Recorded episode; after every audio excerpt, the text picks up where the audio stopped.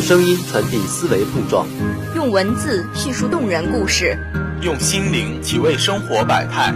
汇聚校园热点，关注室内要闻，带给你不一样的新闻体验。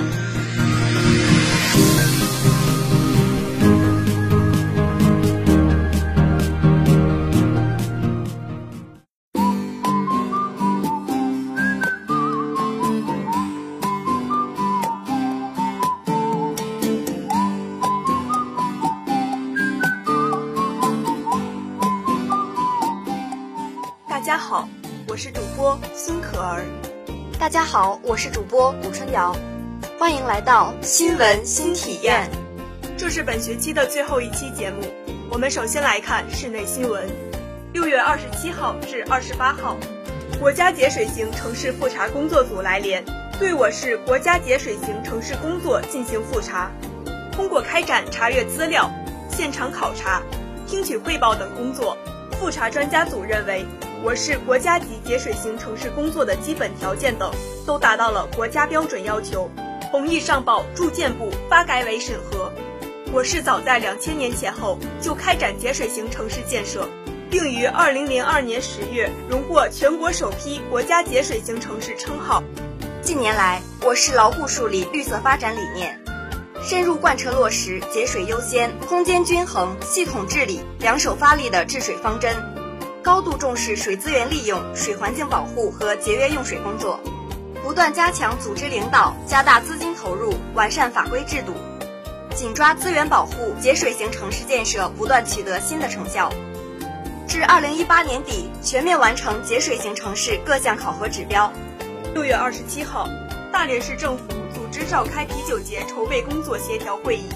全面落实各部门各项工作分管职责。确保实现安全有序、圆满成功的办节目标。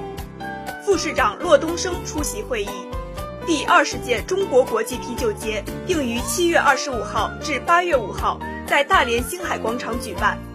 大连市政府高度重视，在主承办单位和各保障单位共同努力、积极配合下，筹备工作进展顺利并基本就绪。会议要求我市相关部门和单位全力以赴办好本届啤酒节，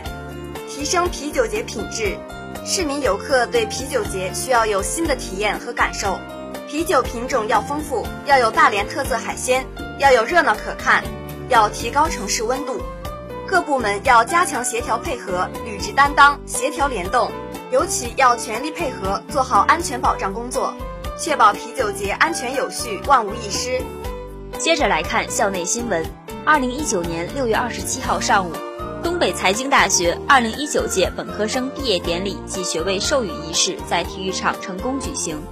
二零一九届全体本科毕业生、全体校领导、校党委常委、学校关心下一代委员会老领导、高等经济研究院海外院长，二零一九届毕业生心目中最有影响力的恩师、学校教职员工代表等参加了典礼。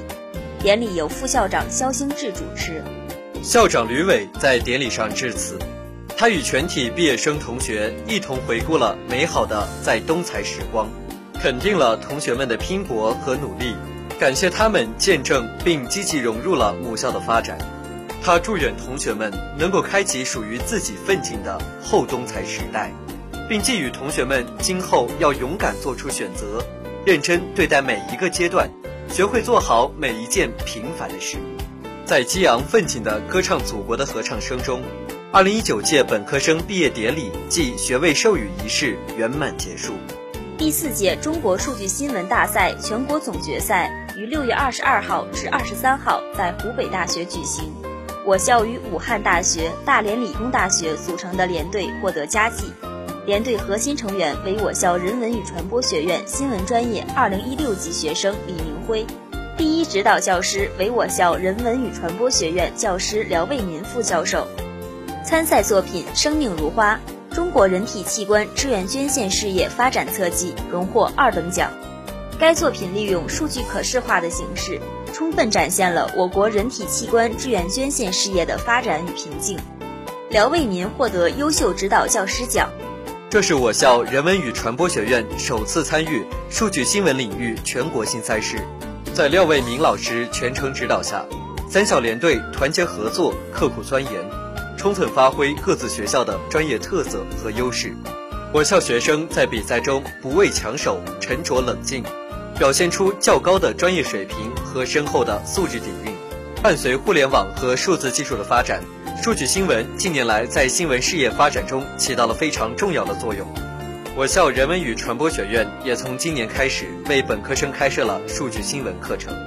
好了，今天的新闻新体验到这里就要和大家说再见了。感谢导播江云倩、孟星旭、刘瑶、唐卓演。我是主播韩熙，感谢采编杨慧玲，我是主播李胜明，